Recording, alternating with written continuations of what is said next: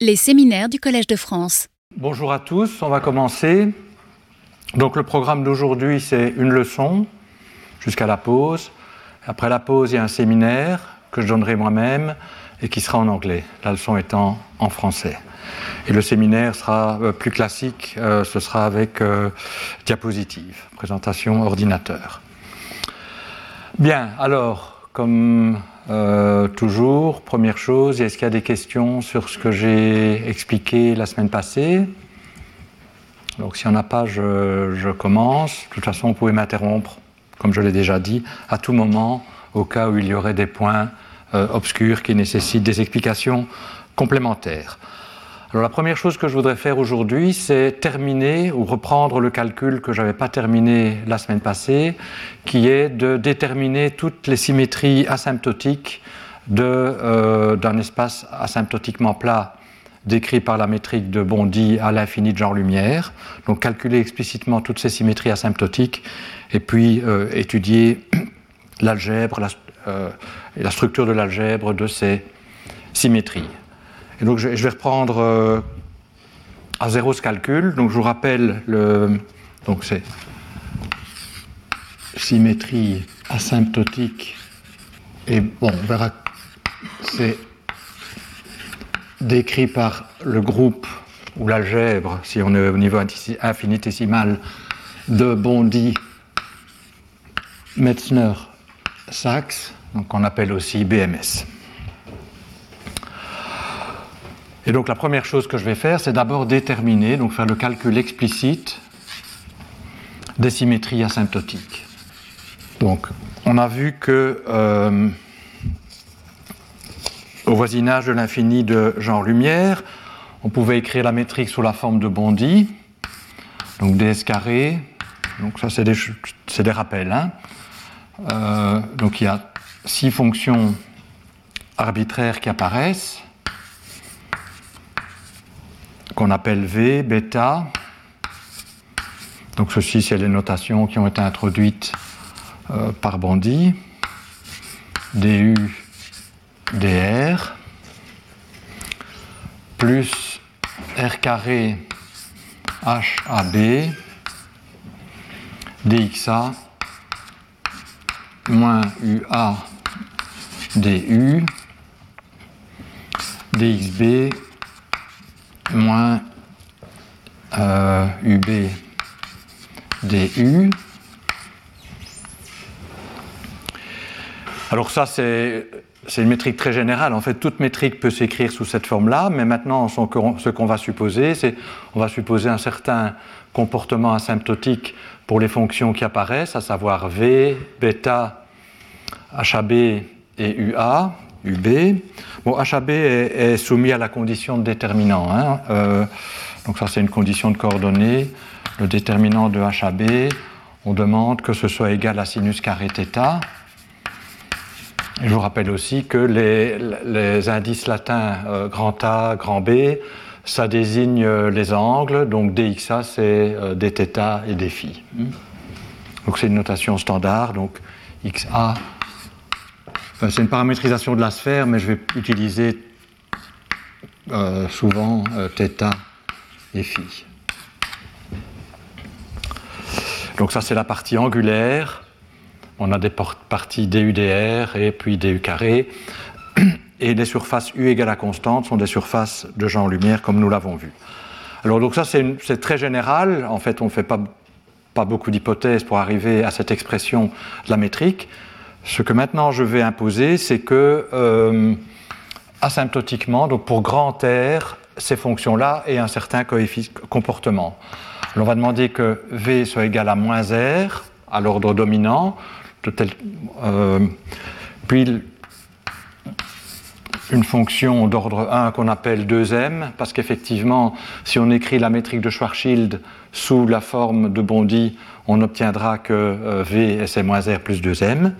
Et puis il peut y avoir des corrections qui tendent vers 0, euh, comme R-1 ou, plus rapidement. Alors bêta, à nouveau, en se référant à la métrique de Minkowski. Donc, la métrique de Minkowski, ça correspond à V égale à moins R, et, E exposant de bêta est égal à 1. Donc, bêta, on va supposer ben, que ça euh, tend vers 0 à l'infini. On, autorise des termes en 1 sur R, des termes en 1 sur R carré, et puis des corrections euh, qui vont encore vers 0 plus rapidement. Donc ça, c'est ce qu'on a vu la fois passée. Puis donc là, on, s'est donné le comportement. Alors les fonctions UA qui contrôlent les termes croisés euh, DU, DXA, on demande qu'elles tendent aussi vers 0. Euh, et euh, on avait vu la semaine passée que le comportement approprié à demander, c'était ceci, donc un terme en 1 sur R carré, puis un terme en 1 sur R cube, etc. Et puis enfin, on demande que la métrique HAB coïncide à l'ordre 1 avec la métrique euh, de Minkowski, avec le terme angulaire de la métrique de Minkowski écrite dans les coordonnées euh, sphériques. Donc c'est la métrique que j'appelle gamma AB. Donc ça c'est la métrique sur la sphère. Alors je la dénote gamma AB, parfois je la dénoterai gamma bar, je mets une barre, mais c'est la même chose. Donc gamma AB, euh, dxa d, dxb, c'est dθ carré plus sinus carré θ dphi carré, donc c'est la métrique sur la sphère, mais on autorise ensuite des corrections qui iront évidemment en 1 sur R, puis des termes en 1 sur R carré, etc.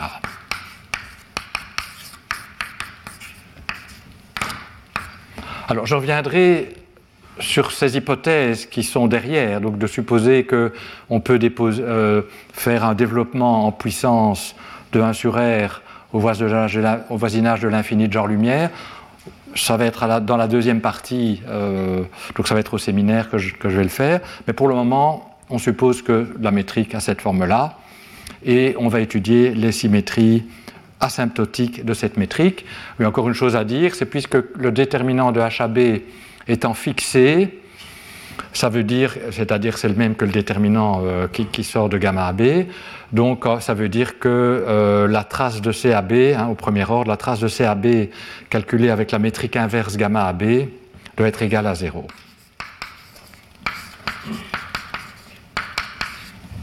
Donc ça c'est pour satisfaire cette condition de coordonnées au premier ordre, et puis il y aura d'autres conditions évidemment à chaque ordre. Hein. Donc peut-être pour résumer, puisqu'on en aura besoin, on voit que j'ai la composante UU de la métrique. Donc il y, a, une contribution ici, et puis il y aura le terme croisé, enfin le terme HAB, UA, UB, DU carré. Ça, commence par un terme d'ordre moins 1, plus 2m sur R, plus des termes d'ordre 1 sur R carré. Hmm. Et donc, euh, il y a un terme qui est fixe, et puis le, reste est variable, mais ce qui est variable, ça commence en 1 sur R, euh, hein, puisque ceci, ceci est d'ordre R carré, mais j'ai 1 sur R carré ici et 1 sur R carré là, donc au total, c'est quand je calcule le, produit, j'ai 1 sur R carré, donc c'est là.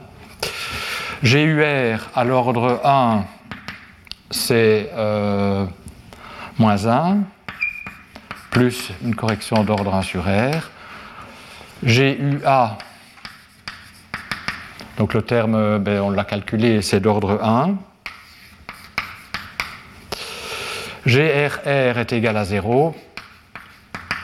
Il n'y a pas de terme dr carré. GRA est égal à 0. Il n'y a pas de terme euh, dr dxa. Et puis GAB, je vais l'écrire ici. C'est donc, ça commence par R carré gamma AB, qui est fixe, c'est la métrique sur la sphère euh, unité euh, ronde. Et puis on a un terme d'ordre R, CAB, et puis on a des termes d'ordre 1. Alors la question qu'on va se poser maintenant, donc ça c'est des rappels de la semaine passée. La question qu'on va se poser maintenant, c'est quelles sont les transformations de coordonnées, quels sont les difféomorphismes qui laissent la forme de la métrique invariante. Et on va répondre à la question infinitésimalement. Donc on va considérer les difféomorphismes euh, au voisinage de l'identité qui préservent cette forme de la métrique. Donc, donc on va considérer un champ de vecteurs a priori quelconque, mais on va voir qu'il va être contraint évidemment par la condition qu'il préserve la forme de la métrique. A priori, il a une composante selon U, une composante selon R, et puis partie angulaire. Et qu'allons-nous demander? On va demander que la variation de la métrique sous ce difféomorphisme infinitésimal, qui est la dérivée de l'i de la métrique en fait,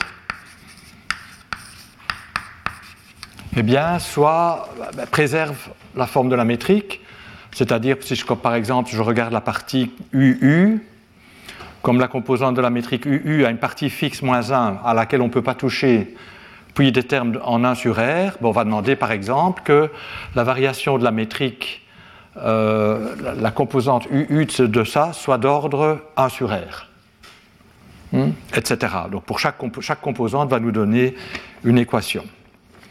Hein, préserve, préserve la forme de la métrique.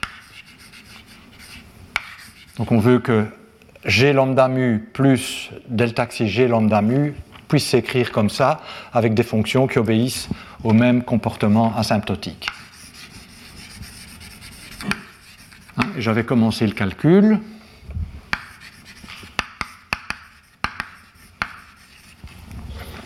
donc je vous rappelle aussi, puisqu'on va en avoir besoin tout le temps, l'expression de la dérivée de l'i on peut l'écrire en termes de dérivée covariante, mais alors il faut calculer les gammas de Christoffel et j'ai pas envie de le faire, donc je vais prendre l'expression, euh, disons,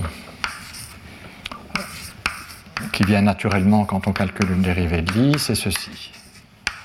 Donc on a un terme de transport et puis on a un terme qui vient euh, du fait que la métrique c'est un tenseur.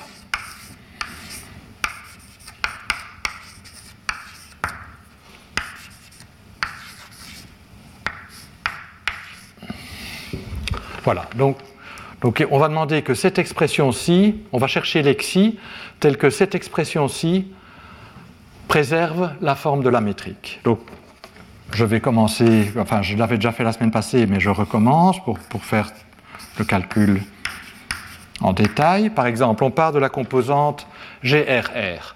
Mais la composante GRR, elle est nulle. Donc si je fais un difféomorphisme qui préserve la forme de la métrique, il faut que la composante GRR reste nulle, donc sa variation doit être nulle. Donc il faut que la, dérivée de l'i de la métrique composante RR soit nulle.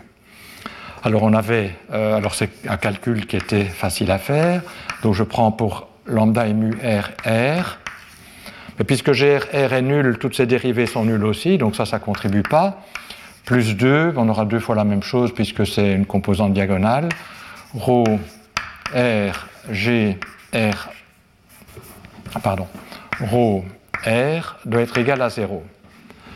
Mais G rho R, la seule composante de G rho R non nulle, c'est G U R,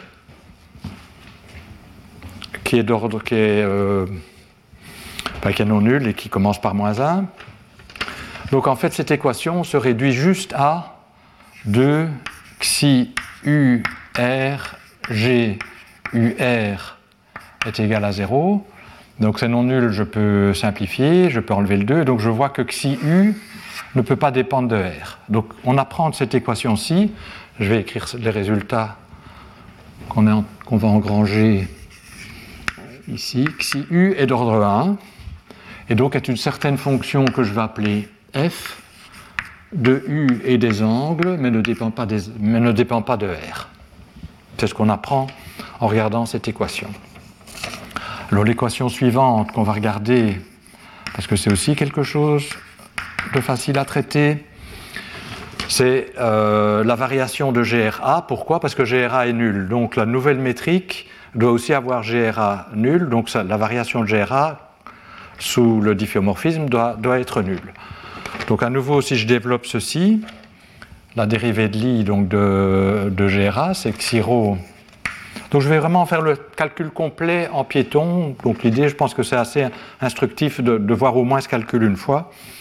Donc c'est G euh, RA composante dérivée. Donc ça c'est la dérivée ordinaire. La virgule, je l'ai dit la fois passée, mais je le répète. Plus, alors je vais avoir deux termes, xiro virgule R G rho A plus xi rho virgule A G R rho. Et donc ça, ça doit être égal à 0. Alors, euh, ben, à nouveau, ce terme-ci est nul puisque la métrique n'a pas de composante GRA, donc il faut juste regarder ces termes-ci. L'indice ρ peut prendre la valeur, donc les, composantes angulaires de la métrique, il n'y en a pas selon R. Il, y en a une lorsque ρ est égal à U, mais dans ce cas-là, on sait que si UR est égal à 0, donc en fait, la seule contribution qu'on va obtenir d'ici, c'est la partie angulaire où je vais l'écrire euh, xi b virgule r g euh, b a hmm, plus et donc c'est le seul terme qui vient. Alors ici, j'ai une composante R, on a vu que la seule composante de la métrique qui non nul avec un indice R, c'est GRU. Donc on est obligé de prendre xi U A, c'est le seul terme qui va contribuer, GRU est égal à 0. Et donc, je vais pouvoir exprimer, puisque la métrique angulaire est inversible, je vais pouvoir exprimer la dérivée par rapport à R de xi en fonction de xi U qui est la fonction qu'on a, euh, à propos de laquelle on est capable de dire des choses par l'équation précédente. Donc je vais résoudre pour xi pour la dérivée de xi par rapport à r. Alors, ceci, c'est, ça commence par r carré gamma ab plus des termes d'ordre 1 sur r. Donc si je veux isoler xi b virgulaire, et ceci, on a vu que c'était, ça commence par euh, xi ru, je l'ai écrit ici, c'est moins 1 plus des termes d'ordre 1 sur r. Donc si je regarde l'équation à l'ordre dominant, elle va me dire que euh, euh, r, c'est 1 sur r carré gamma AB euh, xi U virgule A. Donc j'écris les choses à l'ordre dominant. Hein. Donc il y a un moins 1 ici, mais comme je l'ai mis de l'autre côté, on ne l'a pas. J'ai divisé par R carré et j'ai multiplié par la métrique inverse. Hmm. Donc j'ai ça, mais évidemment il y a des corrections et les corrections vont, être d'ordre 1 sur R cube. Hmm? Je regardais les choses à l'ordre dominant, ça me donne ça. Mais évidemment, il y a des termes d'ordre plus petits qui apparaissent, mais bon, et je les mets tous ici. Donc ça, c'est l'équation que je tire euh, en demandant que GRA soit, euh, ne varie pas. Et ça, c'est une équation que je peux euh, intégrer et qui me dit que xi b, c'est donc une certaine fonction que j'appelle fb de u et de x. Hein, quand je vais prendre la dérivée par rapport à r, ça disparaît. Moins la primitive de ça, 1 sur, par rapport à r, 1 sur r. Alors je vais élever systématiquement les indices à l'aide de la métrique gamma, donc la métrique unité, la, métrique ronde sur la sphère unité. Donc quand l'indice ici est élevé à l'aide de gamma AB, xi u, mais xi u, on sait ce que c'est, c'est f plus, bon, il y aura, euh, quand j'intègre ceci, je vais produire des termes en 1 sur R carré. Hein, je fais toujours l'hypothèse que les, euh, que les fonctions sont suffisamment régulières pour qu'effectivement, quand je dérive ou quand, je, ou quand j'intègre, les ordres soient préservés. Donc on a appris, donc je vais le mettre ici, on a appris des choses sur xi b. On a appris que xi b, c'était donc une certaine fonction de u et de x. Donc on a euh, on est en train de contrôler la dépendance en R, si vous voulez, moins 1 sur R, dB de f plus quelque chose d'ordre 1 sur R carré. Bon, ben on avance. Alors maintenant, on va calculer. Euh, je ne vais pas toucher à ça, donc je vais mettre pour être sûr. Ben, le terme suivant. Donc ici, c'est une démarche assez euh, systématique. Bon, il, faut, il faut attaquer les choses par le bon bout, c'est-à-dire s'attaquer aux composantes faciles. Hein. alors ça nous permet euh, de proche en proche de, de résoudre. Et en fait, la, composante facile suivante, c'est delta xi GAB. Alors GAB commence par un terme d'ordre R carré, mais il est fixe, donc il ne varie pas. Donc la, la, variation de GAB, puisque CAB lui n'est pas fixe, ça doit être d'ordre R. Donc ce qu'on va demander maintenant, c'est que ça soit d'ordre R.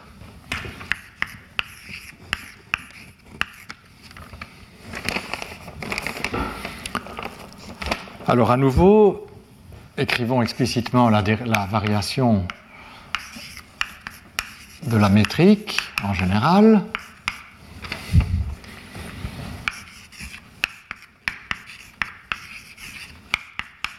Hmm, donc j'écris la dérivée de l'i d'abord.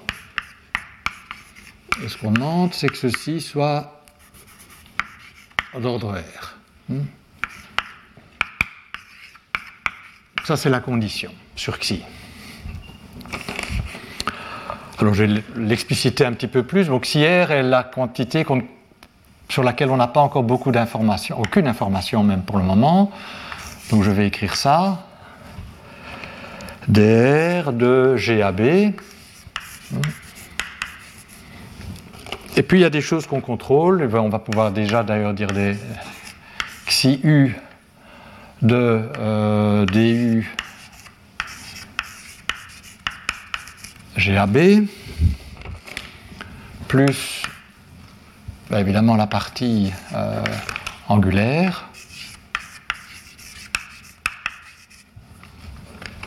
Et puis il y a les termes qui viennent euh, du fait que G se transforme comme un tenseur covariant, donc c'est réellement les, les, jacobiens de la transformation qui sont là. Alors on va, je pense que je déballe tout.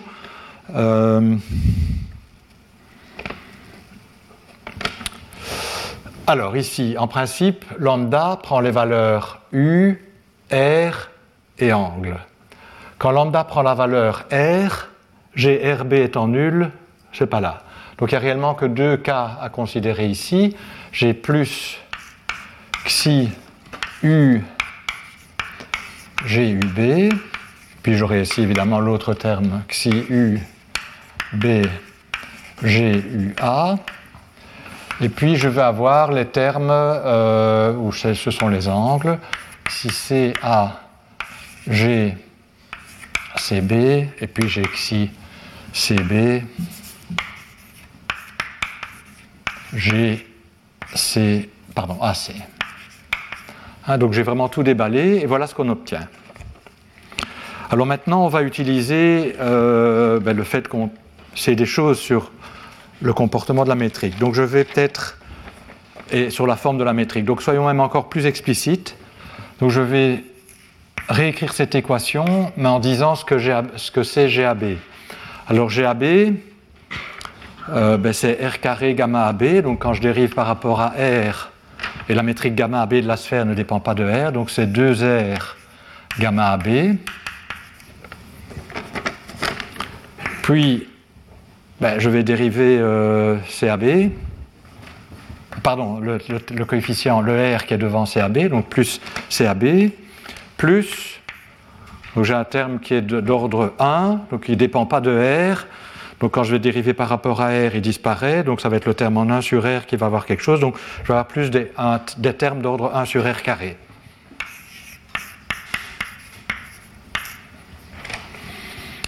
Voilà. D'accord Donc ça, c'est ce que j'obtiens pour le premier terme. Si U, là, on sait ce que c'est, c'est F. Donc c'est d'ordre 1. Voilà s'il va nous... Euh, oui, donc écrire. Donc F est d'ordre 1, donc il faut l'écrire. Alors du de GAB, alors la métrique de la sphère ne dépend pas de U. Donc quand je vais prendre la dérivée par rapport à U de ceci, c'est sur CAB que je vais tomber. Donc j'obtiens R du de CAB, donc F, R, du de C. Alors vous pourriez me dire, mais donc ça c'est d'ordre R, donc pourquoi est-ce que je l'écris? Ben, Je l'écris parce qu'il y a quand même à l'ordre R une condition qui va apparaître, qui est que gamma AB CAB soit nul. Donc, et ça c'est la, partie à l'ordre R de, la métrique. Donc pour, le, pour, pour ceci, j'en ai pas besoin puisque ça satisfait à la, c'est d'ordre R, mais j'en aurai besoin pour le calcul qui vient juste après, et donc je l'écris. Euh, plus des termes d'ordre 1. Hmm. Bon, il y en aura beaucoup, donc je ne vais pas les écrire. Euh, donc ça, c'est ce qui vient de là. Puis j'ai la dérive. Alors ici, je vais avoir les termes en R carré d'abord, qui vont contenir, si vous voyez euh, ici, donc quand je remplace GAB par R carré gamma AB, donc je vais avoir R carré fois la dérivée de l'I le long de xi C, donc je vais mettre le C ici pour se rappeler que c'est la partie angulaire de la métrique à deux dimensions AB. Hmm.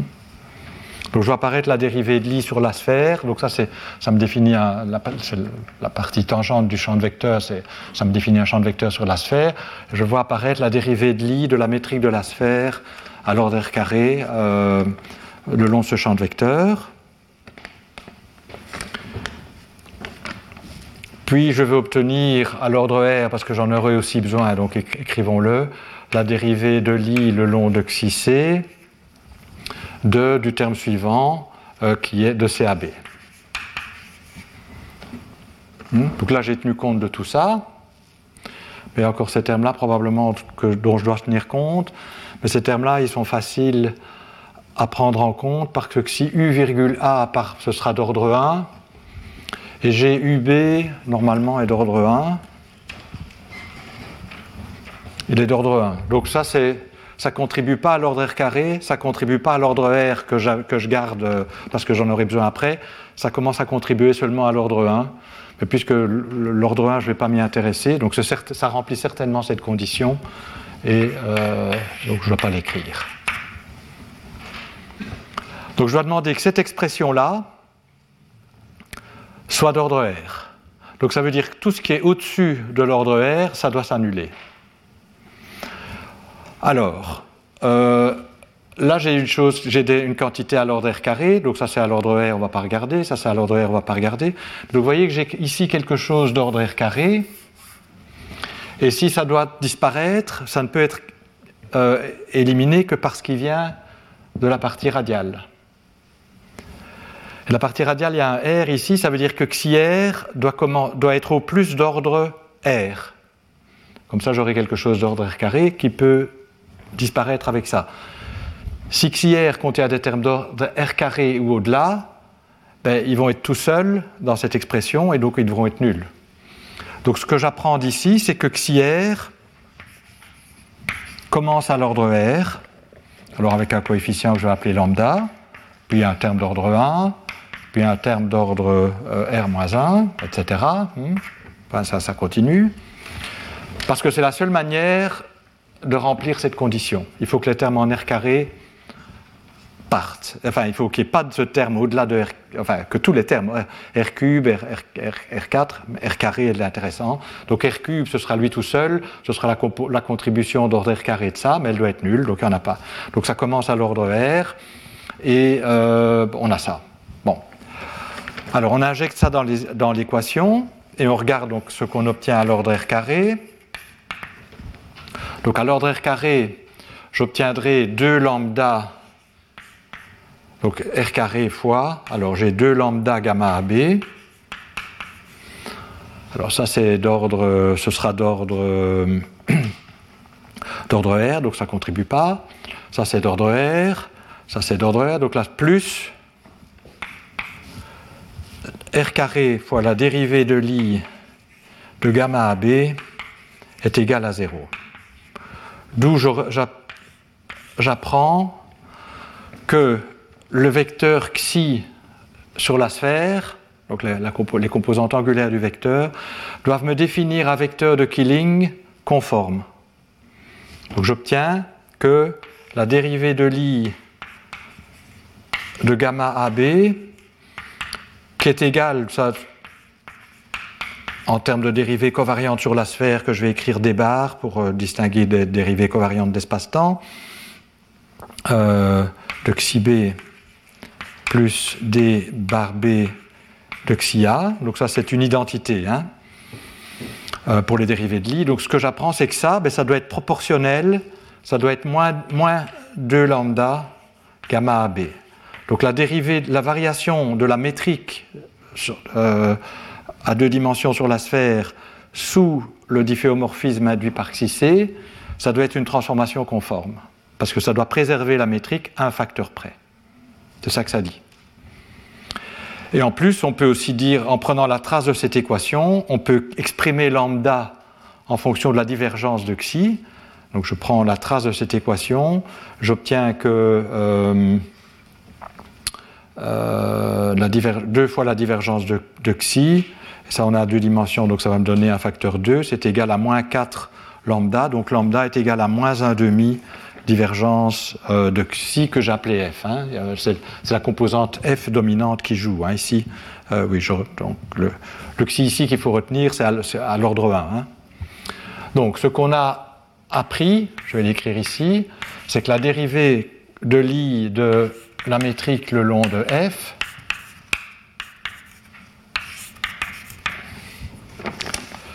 C'est donc moins 2 lambda euh, gamma AB, donc c'est ce qu'on appelle un vecteur de Killing conforme, ça veut dire que ça définit un difféomorphisme qui ne laisse pas la métrique de la sphère nécessairement invariante, mais qui la change par un facteur. Donc c'est une transformation conforme. Et donc lambda, mais ça, ça vient de l'équation, on sait aussi que le lambda, c'est égal à moins 1,5 divergence de FA. Hein, en prenant la trace de ça, et peut-être que je dois rappeler, donc si R, c'est lambda R plus mu plus des termes d'ordre 1 sur R. Donc ça, c'est ce qu'on apprend en demandant qu'il n'y ait pas de terme d'ordre R carré dans la variation de GAB.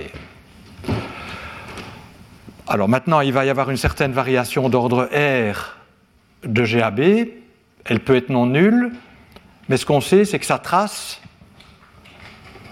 hein, gamma AB delta xi AB, doit être égale à 0. Donc là, on va voir ce que ça nous donne. Alors pour voir ce que ça nous donne, je vais faire un peu d'espace. Et donc, on va maintenant regarder la variation de la partie angulaire de la métrique à l'ordre R, à l'ordre suivant, et imposer que gamma AB, que la trace de cette variation soit nulle. Donc je vais écrire ça comme ça. Gamma AB delta xi, si vous voulez, CAB égale à 0. Alors, on va collecter tous les termes d'ordre R, donc. Hmm. Donc les termes d'ordre R, euh, je vais en avoir, je vais avoir mu fois ça, donc je, vais laisser tomber le R. Hein. Donc je regarde l'ordre R d'abord et puis on prendra la trace. Je ne vais pas écrire explicitement. Donc tous les, tous les, tous les coefficients, tous les termes que j'ai écrits viennent avec un facteur de R mais que je n'écris pas. Donc je vais obtenir 2 mu gamma AB, mais je vais aussi obtenir lambda R CAB. Lambda donc CAB. Donc ça, c'est ce qui vient de euh, la partie XIR. Alors, le terme suivant ici, ben, il est d'ordre R, donc euh, c'est F, DU, CAB. Alors, j'ai ensuite...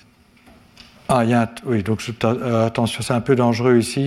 il y a un terme que je n'ai pas écrit, mais qui est important pour ce que je vais dire. Mais on va d'abord se mettre celui-ci.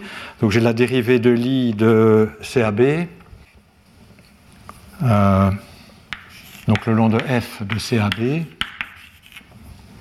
Oui, donc là j'ai effectivement j'ai écrit la dérivée de l'i de, de donc c'est bien, mais xi c a une partie FAB d'ordre 1, donc en fait c'est celle-là dont j'ai tenu compte là, mais aussi une partie en 1 sur R, qui va donc contribuer, 1 sur R et R carré, ça va me donner du R. Donc je vais obtenir R fois la dérivée de l'i le long de ce vecteur-là, de gamma, de gamma AB. Donc je vais obtenir, mais il y a un signe moins, donc j'obtiens moins, je vais écrire comme ça, dérivée de l'i le long du vecteur euh, d, dCF de gamma AB. Donc ça, c'est la contribution d'ordre R. Enfin, c'est le terme d'ordre R dans cette équation. Donc, ce terme d'ordre R, il peut être présent, donc on n'a rien à en dire, sauf que sa trace doit être nulle. Donc si j'écris gamma AB de ça, je sais que ça doit être égal à 0. C'est une condition sur xi. Alors vous voyez qu'il y a des choses qui vont être euh, très faciles à contrôler. J'obtiens d'abord euh, ici 4 mu. là par contre, comme CAB est trace nulle, j'obtiens rien. Alors là, je vais obtenir gamma AB du de CAB, mais gamma AB ne dépend pas de U. Donc ça, c'est aussi du de gamma AB CAB, donc ça fait 0. Alors là, je vais avoir gamma AB dérivé de l'I le long de F de CAB. Alors ça, c'est la dérivée de l'I le long de F, c'est propriété des dérivées de l'I, le gamma AB CAB, moins dérivée de l'I le long de F de gamma AB CAB. Alors ça, ça fait 0 puisque la trace de C est nulle. Et ceci, puisque f est un vecteur de Killing, donc c'est le vecteur f. Hein. Euh, comme j'ai la fonction f, bon, ça n'a pas de sens de dériver de l'île le long d'une fonction, mais c'est le nom du champ de vecteur f. La dérivée de l'I le long de f de gamma AB, mais c'est un vecteur de Killing conforme f. Donc ça va être proportionnel à gamma AB. Donc ça, ça va être proportionnel à gamma AB. Et puisque CAB est trace nulle, ça fait 0. Donc en fait, ce terme-ci, il est aussi nul. Euh, celui-là était nul aussi. Donc ils ont tous le bon goût d'être nuls, sauf euh, celui-ci, qui va être moins gamma AB, dérivé de l'I le long du champ de vecteur DCF, donc du gradient de F, de gamma AB doit être égal à 0.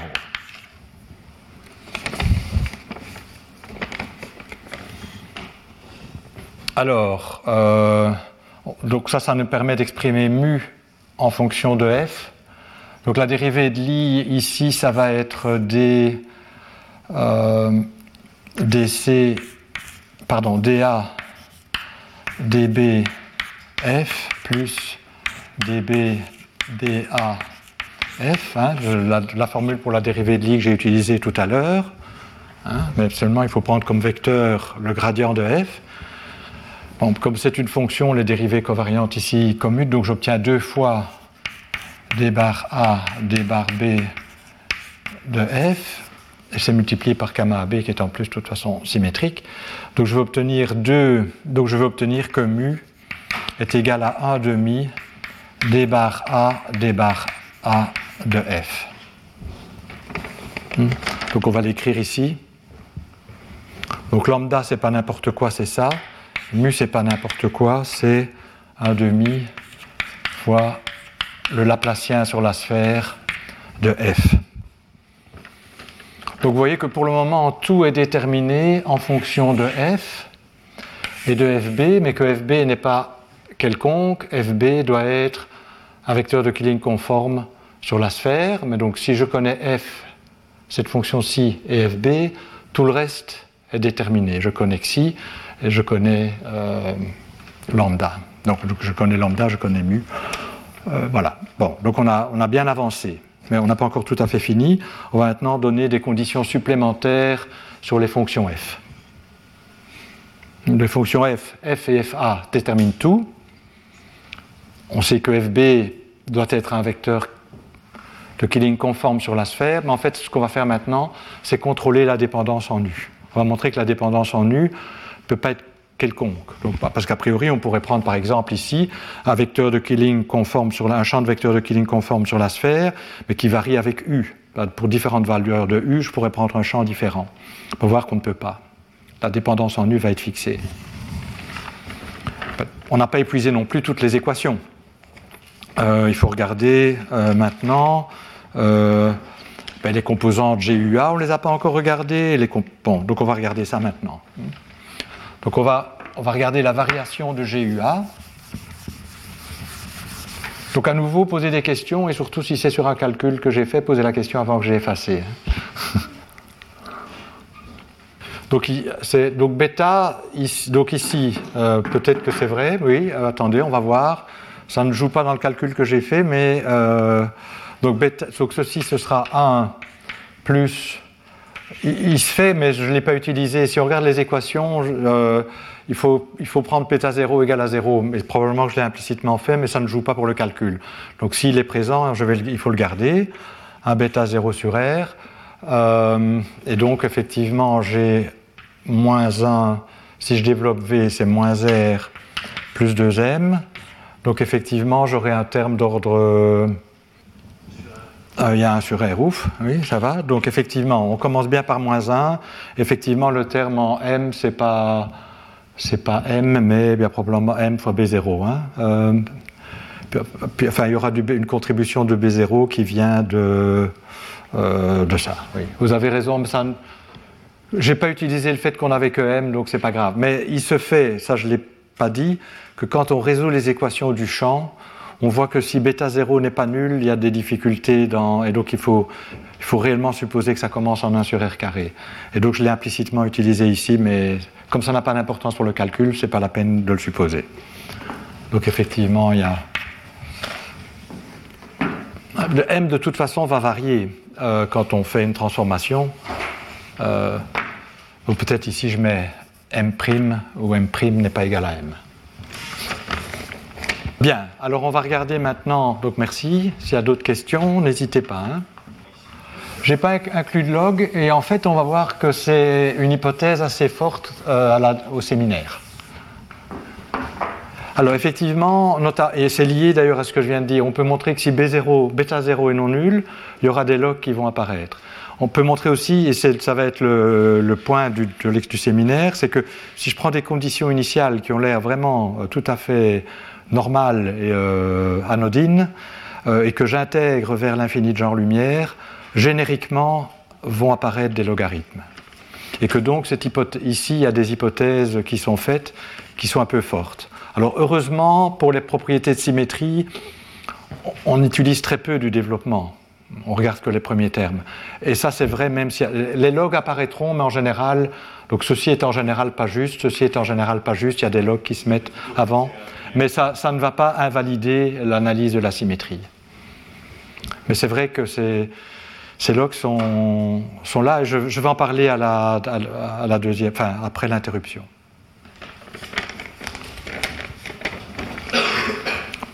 Alors revenons au calcul de la symétrie asymptotique.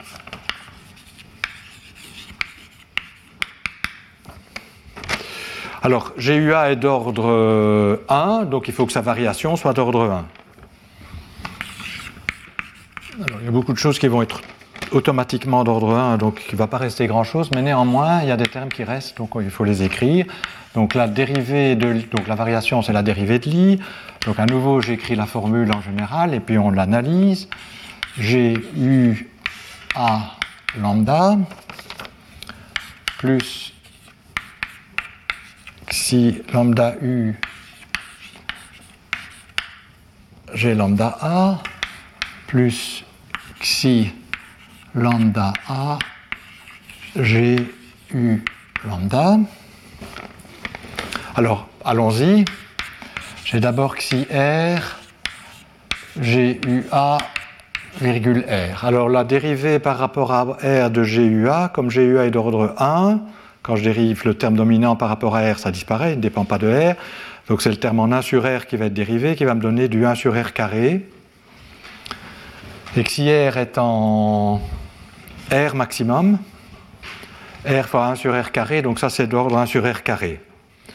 Donc à l'ordre R, donc je, pardon, à l'ordre 1, donc tout ce qui est plus petit que ordre 1, je laisse tomber, donc ça je laisse tomber. Plus donc ça ne veut pas dire que c'est nul, hein. c'est nul modulo des termes euh, d'ordre plus petit, hein. mais donc ça veut dire que ça ne contribue pas à l'ordre 1. Alors après, je vais avoir que si U, G, U, A, virgule U, mais que si U est d'ordre 1 et GUA est d'ordre 1, donc quand je dérive par rapport à U, ça reste d'ordre 1, soit à nouveau c'est d'ordre 1. plus xi, donc je vais mettre en dessous ce que ça veut dire, hein, c'est ordre 1. Ça c'était même ordre 1 sur R si j'ai bonne mémoire, peu importe, c'est plus petit que... Donc ça c'est automatiquement d'ordre 1. Donc cette condition-ci, elle est intéressante s'il y a des termes d'ordre R ou au-delà dans cette variation, parce que ceux-là doivent être nuls. Mais ce qui est d'ordre 1, ben, ça contribue simplement, ça définit la variation de GUA, donc ça n'est pas, ça, pas contraint. Plus que si euh, c'était U, U, pardon. Euh, non, non, c'est que si U, je suis toujours, euh, là.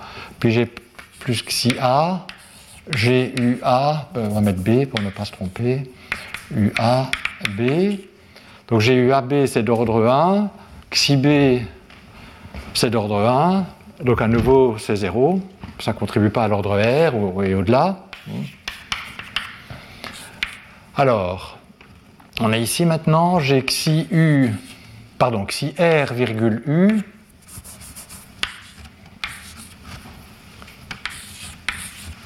euh, GRA, mais ça, ça fait 0, parce que GRA est égal à 0.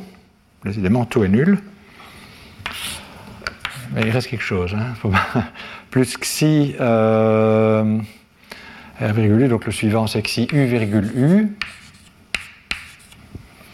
fois G UA. Bon, bah, à nouveau, c'est pas grand chose.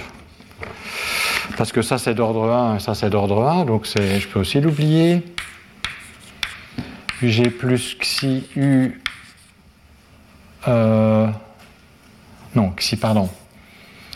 C, euh, virgule U, G, C, A. Ah, alors là, ça c'est plus intéressant. Ça c'est d'ordre 1, mais là, GCA, j'ai du, des termes d'ordre R carré. Euh, donc là, j'ai quelque chose d'ordre 1, là, j'ai quelque chose d'ordre R carré et d'ordre R. Donc il faut, tout garder. On va le garder enfin, plus euh, quels sont les autres termes. Euh, je dois écrire celui-ci maintenant, donc je vais obtenir si euh, R, virgule A, GUR. Alors GUR c'est d'ordre 1, et ça c'est d'ordre R, donc ça va aussi me donner des choses. Plus xi U, virgule A, euh, GUU. Bon, celui-là, par contre, c'est d'ordre 1, c'est d'ordre 1, donc il ne contribue pas. Et puis j'ai plus xi euh, C, A, G, U, C. GUC est d'ordre 1, ça est d'ordre 1, donc à nouveau ça ne contribue pas. Donc on voit que les, termes dangereux, c'est ceci. Et c'est ça. Donc les termes qui peuvent potentiellement contribuer. C'est que si C, U, GCA, plus, donc la condition, c'est que ça, ça, ça doit être d'ordre 1. Donc c'est que si C, U, GCA, plus si R, A, GUR est d'ordre 1. Alors j'ai des termes d'ordre R carré, parce que ceci, rappelez-vous, c'est R carré gamma AB plus R CAB, etc. Euh, je ne sais pas, c'est CA, pardon.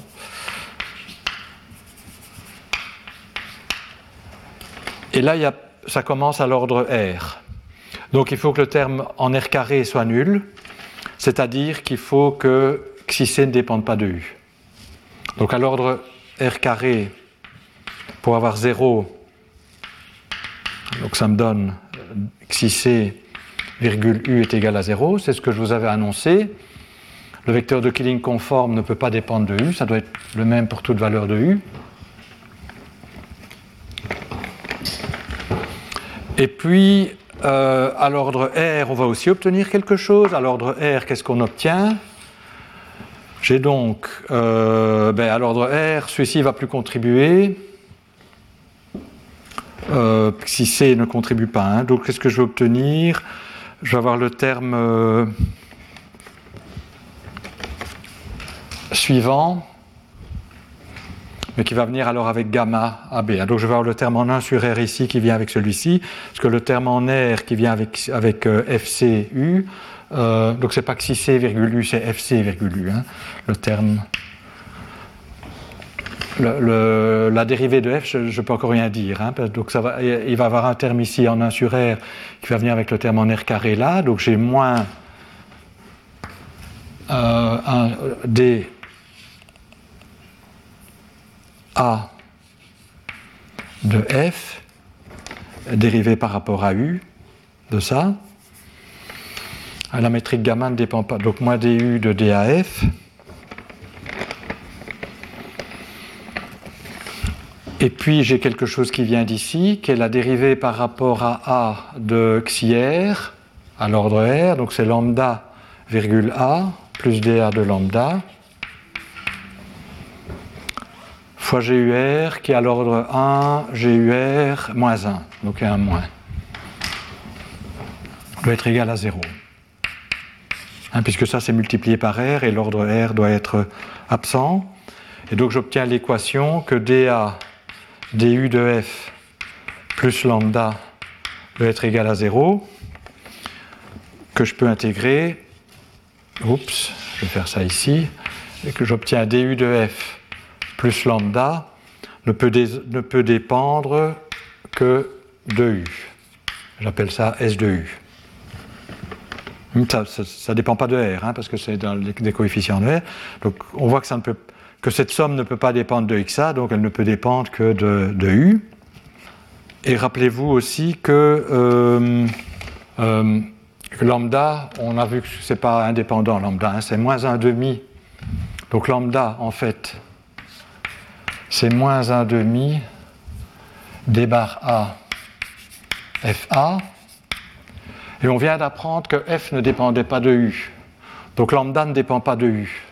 Donc je peux très facilement intégrer cette équation, qui va me dire que, euh, donc je vais mettre ça de l'autre côté, que F c'est U fois 1 demi d bar A FA Hein, j'ai mis, donc j'ai moins lambda ici, mais donc ça fait plus un demi, et puis ça ne dépend pas de u, quand j'intègre par rapport à u, j'obtiens ça, plus une fonction des angles, hein, quand je prends du, ça disparaît,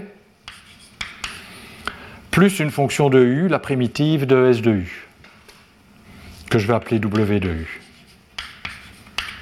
Donc vous voyez, les choses se resserrent.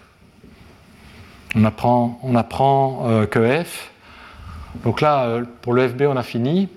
Pour le F, on va, avoir des on va prendre des choses, euh, ben, on commence à contrôler sa dépendance en U. On voit en fait que la dépendance en U, bon, il y a ce, la divergence du vecteur de Killing conforme, où je l'ai écrit. Et puis éventuellement, il y a une fonction arbitraire qui ne dépend que de U et que je vais tout de suite montrer égale à 0. En regardant l'équation suivante. Et puis, eh ben, j'aurai fini le calcul. Donc on n'a pas encore épuisé toutes les conditions. Hein. Il faut maintenant écrire que euh, la composante, on va prendre laquelle je vais prendre, euh, la, la composante qui est la plus judicieuse maintenant, c'est UR. On va prendre UR.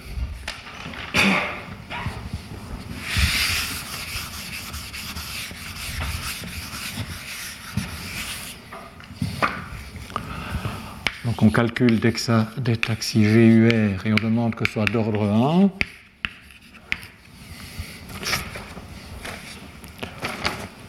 Alors on a, ben, à nouveau, on écrit la dérivée de l'i dans toute sa gloire.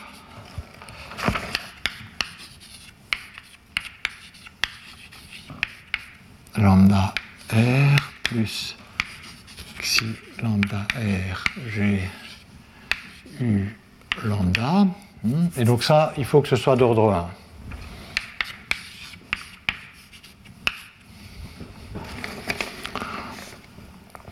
Donc à nouveau, beaucoup de choses sont automatiquement d'ordre 1. Hein. Donc j'ai UR.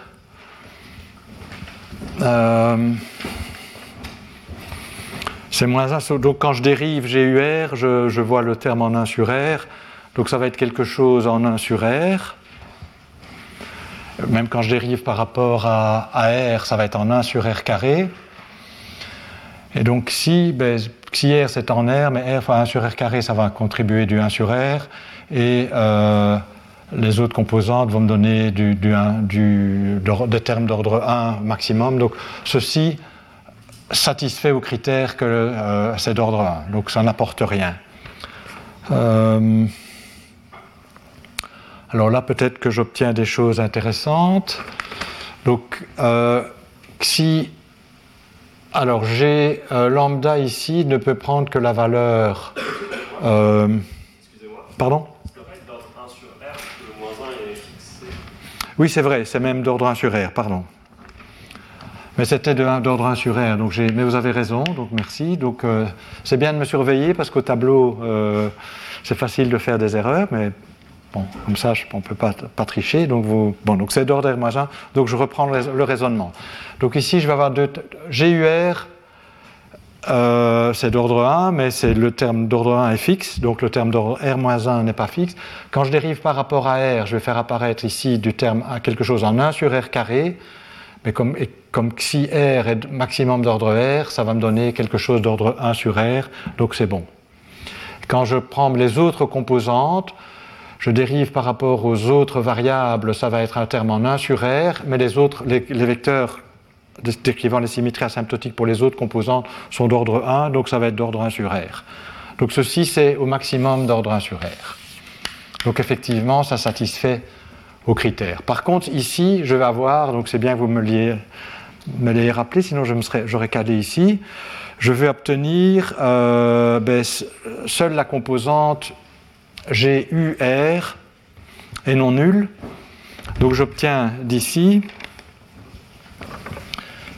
xi u virgule u GUR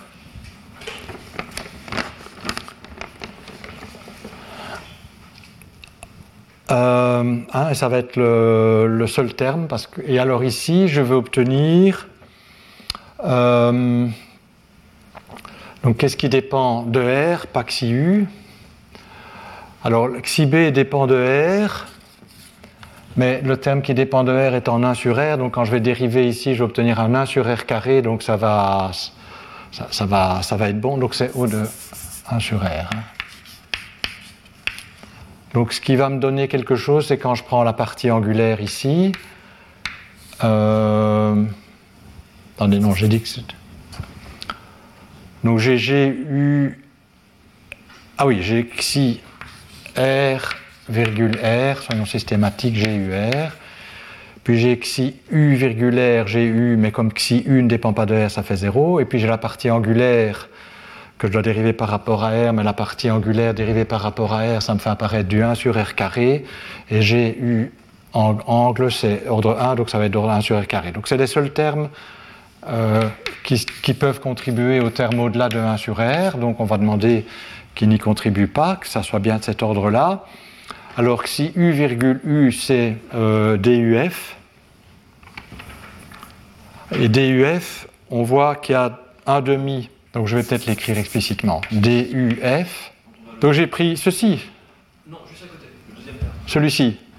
Donc j'ai fait l'indice lambda égale à R, j'obtiens ça. Puis je fais lambda. Oui, justement, donc ça veut dire doit être, que la partie d'ordre 1 de ce terme-là doit être égale à 0. Donc il va contribuer, alors ceci c'est d'ordre c'est naturellement d'ordre 1, sauf si des conditions supplémentaires sont satisfaites, auquel cas ce sera d'ordre 1 sur R. Donc il faut euh, retirer de cette équation l'équation qui exprime que le terme d'ordre 1 de ceci est nul, parce qu'il ne peut pas y avoir d'ordre 1. Le terme d'ordre 1, alors tout, est d'ordre 1 ici. Hein.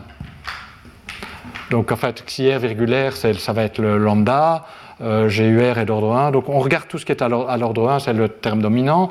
Donc on va, on va demander que DUF plus euh, lambda soit égal à 0.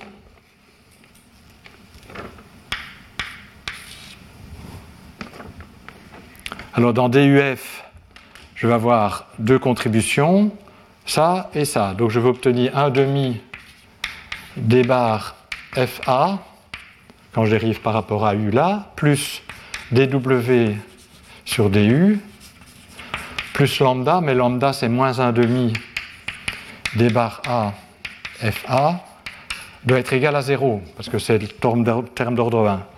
Et donc ça, ça s'en va. Et donc on apprend en fait que W est une constante. Mais si c'est une constante, je peux l'absorber dans alpha. D'accord? Donc par redéfinition de alpha, je peux supposer que f donc, ne dépend, dépend de u linéairement. Donc c'était c'est 1 demi, donc c'est 1 demi u d bar a fa plus une fonction alpha quelconque des angles. Alors il resterait encore une condition, on n'a pas tout vérifié, donc en principe il y a encore GUU, on doit vérifier que GUU, euh, sa variation a le bon ordre, il se fait que c'est une conséquence immédiate de ce qu'on a déjà dérivé, donc ça ne va rien apporter de nouveau.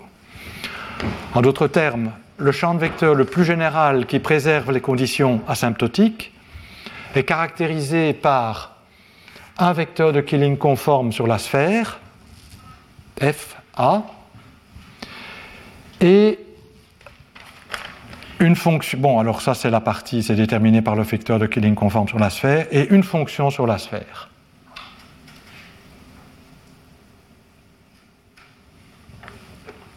Donc la conclusion de toute cette analyse, c'est que la symétrie asymptotique la plus générale est donnée par un vecteur de Killing conforme sur la sphère. Alors, je l'ai dit la fois passée, mais je le répète, le groupe conforme de la sphère est isomorphe au groupe de Lorentz, homogène. Donc on retrouve le groupe de Lorentz ici, mais on a en plus une fonction sur la sphère alors je, vais en parler maintenant, mais je rappelle des choses que j'avais déjà annoncées ou plus ou moins dites la semaine passée. Cette fonction sur la sphère, ça va contenir les translations de temps. Si je fais un développement en, harmonique sphérique de alpha, donc c'est une fonction sur la sphère, je peux la développer en harmonique sphérique. La partie constante décrit les translations dans le temps. Les premières les harmoniques sphériques pour L égale 1 décrivent les trois translations d'espace mais il y a des choses en plus. Peut-être avant, donc je vais faire un peu de place sur le tableau et on va justement commenter l'algèbre et euh, la structure de l'algèbre. Mais peut-être qu'avant avant de faire ça, je vais parler de la compactification conforme des métriques de Bondy, parce que ça va me permettre de me raccrocher à ce qu'on a fait la semaine passée. On va, on va voir qu'il y a le même infini nul que dans le cas de Minkowski. Et je vous avais parlé des métriques, euh, je vous avais parlé de ce que devenaient les isométries de Minkowski à l'infini nul, et ça va nous permettre de, comparer. Donc en fait, je vais, avant d'analyser un peu plus les, euh, les, symétries asymptotiques, je voudrais me raccrocher à ce qu'on a vu la semaine passée. Voilà, mais en tout cas, le calcul des symétries asymptotiques est, est terminé. Donc il est donné et elles sont données par ce qui est là. Alors, notez que c'est un groupe infinidimensionnel. C'est une. Enfin, je n'ai pas encore vraiment parlé de l'algèbre. Mais on sait, puisque ça laisse une structure invariante, ça va être une algèbre. Et vous voyez qu'elle est paramétrisée, c'est une algèbre infinidimensionnelle. Elle est paramétrisée par les vecteurs de Killing conforme de la sphère. Bon, là, c'est 6, c'est essentiellement c'est Lorentz. Mais à côté de ça, j'ai une fonction qui dépend des angles. Et l'espace euh, des fonctions sur la sphère, c'est un espace infinidimensionnel. Donc j'ai vraiment un ensemble de symétries asymptotiques qui constituent une euh, algèbre infinidimensionnelle. Et donc on va étudier un petit peu d'un peu plus près la structure de cette algèbre, mais euh, c'est cette algèbre qu'on appelle l'algèbre de Bondy, Metzner, Sachs. C'est eux qui l'ont trouvé en premier. Ce sont des calculs essentiellement ce calcul-ci. Et c'est plus que point carré. Donc ça avait été à l'époque, bon, je vais commenter ça. Ça contient un point carré, mais c'est plus. Alors, euh, donc avant de parler de la, structure de l'algèbre, je vais parler effectivement de la compactification conforme de, de cette métrique de Bondy.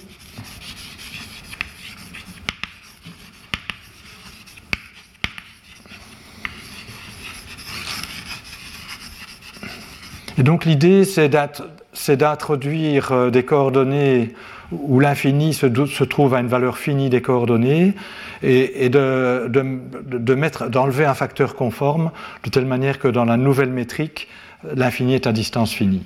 Hmm. Donc on va, on va faire comme ce qu'on a fait pour le diagramme de Penrose la semaine passée. Alors dans ce cas-ci, qu'est-ce qu'on va faire? On va mettre en, on va mettre, euh, en évidence un facteur de R carré et utiliser une nouvelle coordonnée que je vais appeler L, qui est 1 sur R, de telle sorte que lorsque R tend vers l'infini, L tend vers 0, donc qui est une valeur finie. Euh, donc je vais, vous, donner la transformation et on va vérifier que ça marche. Hein. Donc dl c'est euh, moins 1 sur r carré dr. Et donc je vais écrire ds carré, donc la métrique ici, comme r carré d s bar carré, ou donc dans mes notations de la semaine passée, psi moins 2 ds bar carré, ou psi donc est égal à 1 euh, sur R, c'est-à-dire L. Hmm?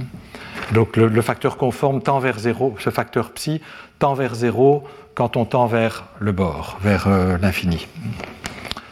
Alors, voyons si ça marche bien. Donc regardons à quoi ressemble ds bar carré, parce que ceci n'a un sens que parce que ds bar carré a les propriétés euh, qu'il doit avoir. Alors, j'ai le terme en du carré. Donc j'ai euh, 1 sur R ici et je vais mettre euh, R carré en évidence. Donc si je mets R carré ici, j'ai besoin d'avoir un, un, un, 1 sur R cube. Donc je vais obtenir du L cube en termes de la nouvelle coordonnée. Donc je vais obtenir L cube V E exposant 2 bêta du carré. Alors le terme ici, dr, on vient de le voir, c'est euh, moins, vais donc dr, je peux l'écrire comme ça aussi, dr c'est moins r carré dl. Donc si je mets le r carré en évidence, euh, j'obtiens moins 2, bah, moins devient plus, plus 2, e exposant 2 bêta, DUDL.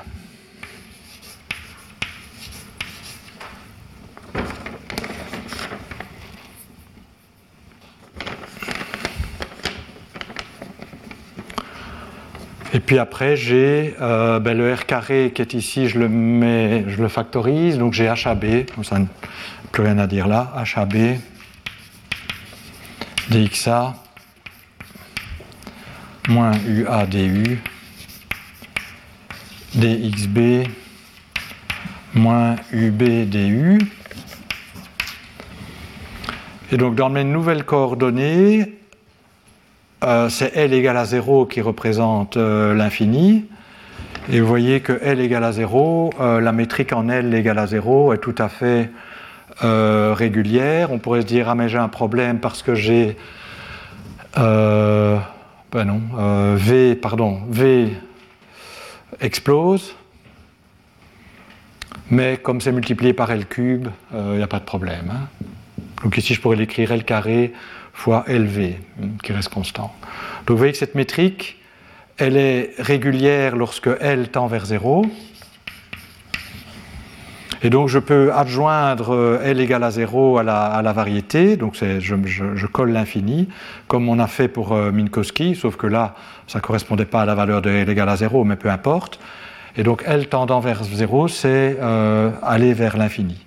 Et voyez que pour L tendant vers 0, la métrique prend une forme plus simple. La métrique, disons, en L égale à 0, ben, le terme ici disparaît.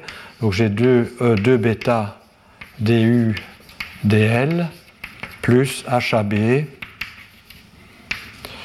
dxa moins UA du.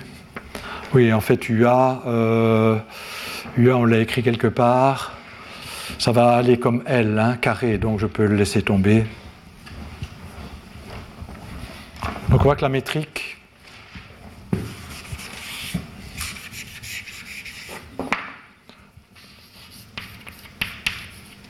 et même euh, gamma HAB, je peux le remplacer par euh, si, si, R tend vers l'infini, L tend vers 0, le C je peux l'oublier, donc c'est gamma AB ici.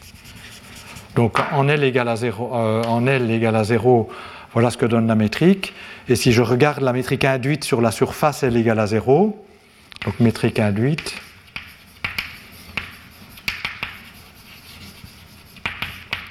donc L égale à 0 est de genre temps. Hmm, et donc, euh, et la métrique induite, effectivement, se réduit à, elle est dégénérée, c'est juste gamma AB dxa dxb. Et donc on retrouve exactement la même structure à l'infini que euh, dans le cas de Minkowski.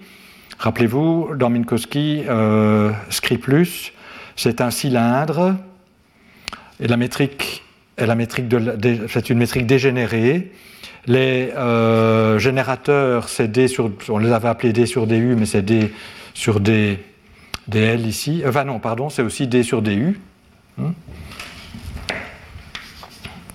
Et euh, la métrique ne dépend pas de U. On a exactement la même structure que l'infini euh, plus de, dans, dans, de Minkowski. Et si je regarde les vecteurs de Killing, c'est pour ça les symétries asymptotiques, et que je regarde à quoi elles, se réduisent lorsque euh, L tend vers 0, parce que c'est ce qu'on avait fait dans le cas de Minkowski, je vais voir qu'on va, on va voir apparaître exactement la même structure. D sur dr, c'est D sur dl, dl sur dr. dl sur dr, on l'a calculé, c'est moins 1 sur r carré.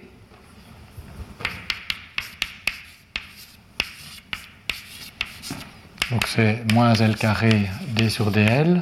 Et donc vous voyez que ça tend vers 0 quand L tend vers 0. Et donc ça veut dire, même, et ça va plus vite que ça va comme 1 euh, sur R carré.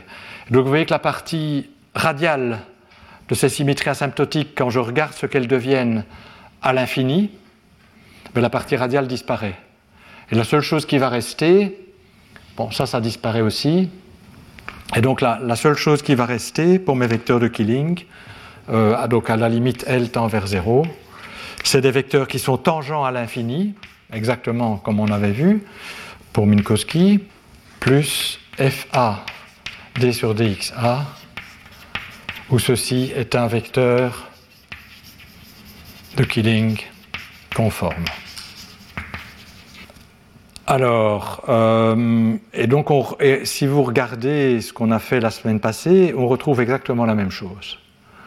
Et donc, on retrouve exactement euh, l'algèbre que j'avais. Euh, bon, on avait, on, avait trouvé, on avait trouvé que point carré correspondait aux harmoniques sphériques L égale à 0 et L égale 1, ici. Donc, les translations dans le temps, c'est L égale à 0, les translations d'espace, c'est L égale à 1.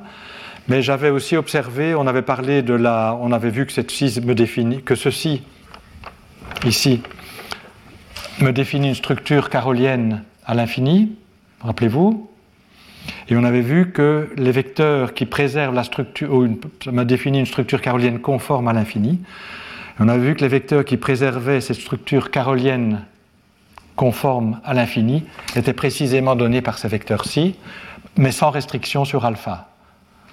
Donc quand alpha est égal à 0 et égal à 1, on obtient point carré, mais les plus hautes valeurs, les plus hautes harmoniques vont définir d'autres vecteurs qui préservent la, structure de Carole conforme à l'infini.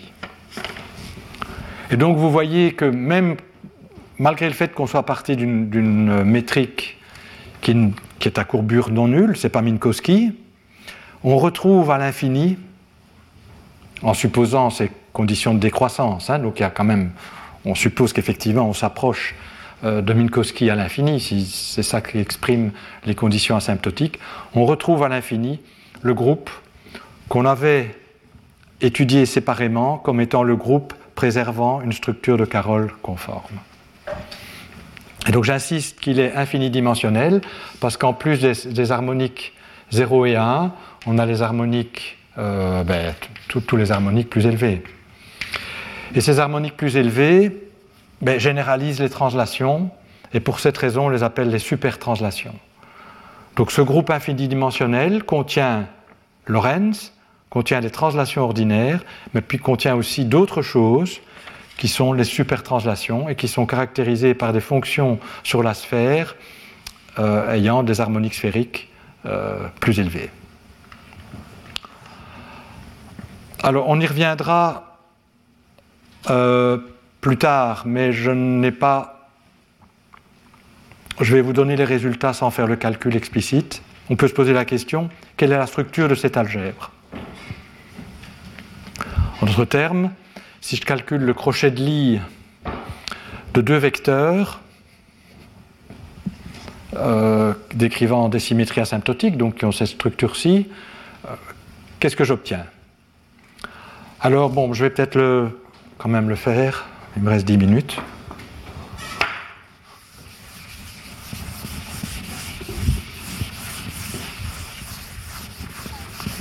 Mais tout d'abord, on a le groupe de Lorentz conforme.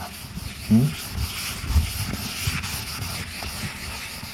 Donc en fait, on va regarder la sous-algèbre formée par euh, les vecteurs de la forme 1 demi U Donc je fais alpha égale à 0. Donc je considère les, les transformations qui ont, qui ont alpha égale à 0. Et donc ça, ça va être pour la partie d sur du. Et puis j'ai fa d sur dxa, où fa est un vecteur de Killing conforme. Alors si vous calculez le crochet de lit de deux tels vecteurs, eh bien vous allez obtenir l'algèbre de Lorentz homogène.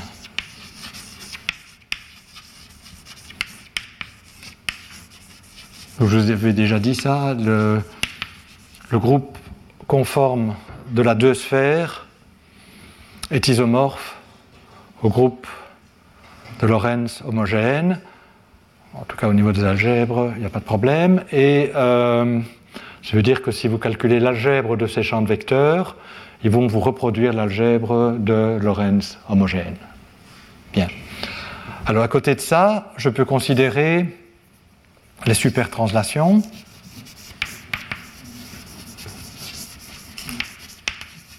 Donc les supertranslations, c'est alpha de x d sur du. Donc là, cette fois-ci, je fais f égale à 0. C'est clair que c'est aussi une sous-algèbre. Et si je regarde le commutateur de deux telles supertranslations, Mais puisque les coefficients alpha et bêta ne dépendent pas de u, dépendent que de x, ça fait 0. Donc j'ai une sous-algèbre abélienne infinidimensionnelle.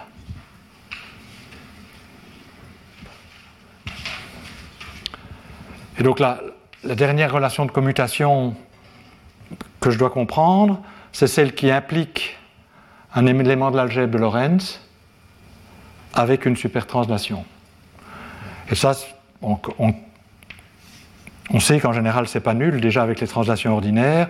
Si vous regardez le commutateur d'une transformation de Lorentz euh, homogène avec une translation, ben les translations forment la représentation vectorielle de Lorentz et la relation de commutation vous dit que ça forme la représentation vectorielle.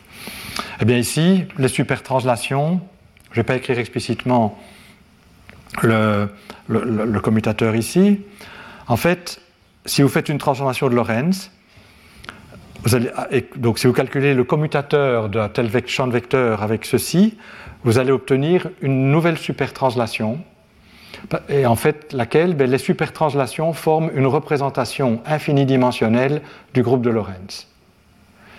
et la relation de commutation va vous, va vous dire quelle représentation c'est, de la même manière que les relations de commutation entre Lorentz homogène et translation vous disent que les translations se transforment comme des vecteurs sous Lorentz, mais les supertranslations se transforment comme une selon une, certaine représentation infinidimensionnelle, non triviale, du groupe de Lorentz homogène, qui se réduit lorsqu'on regarde juste les translations à la représentation qu'on connaît vectorielle des translations. D'accord? Je ne vais pas vous écrire ça explicitement ici parce que je ne le ferai pas en cinq minutes. Et en plus, comme c'est la fin de la première leçon, je suis sûr que je fais des erreurs partout. Mais, bon, disons, l'idée est simple. C'est une représentation non triviale et vous savez que les relations de commutation euh, donnent de l'information sur cette représentation. Alors, euh, donc ceci conclut ce que je voulais dire sur le groupe de BMS qu'on a étudié euh, de la manière classique, historique, euh, selon laquelle il a été introduit par Bondy, Messner et, Sachs. On va le retrouver complètement différent, enfin, pas complètement, c'est la même théorie, c'est Einstein, on va le retrouver de manière différente dans le formalisme hamiltonien, alors pas la semaine prochaine, mais la semaine d'après. Donc la semaine d'après, je vous montrerai comment on retrouve exactement la même chose, mais d'un autre point de vue, parce que là, on ne va pas regarder l'infini de genre-lumière, on va se placer à l'infini de genre-espace, comment on retrouve à l'infini de genre-espace la même structure et comment aussi on peut faire le lien. Alors, dans les cinq minutes qui restent, je vais annoncer ce que je vais faire euh, au séminaire. Donc justement, ce que je vais faire au séminaire, c'est essayer de comprendre le lien entre l'infini de genre espace et l'infini de genre lumière pour pouvoir répondre à des questions. Ben, par exemple, ici, je vous ai dit, on suppose la décroissance suivante, écrite ici, des coefficients de la métrique à l'infini, de genre lumière.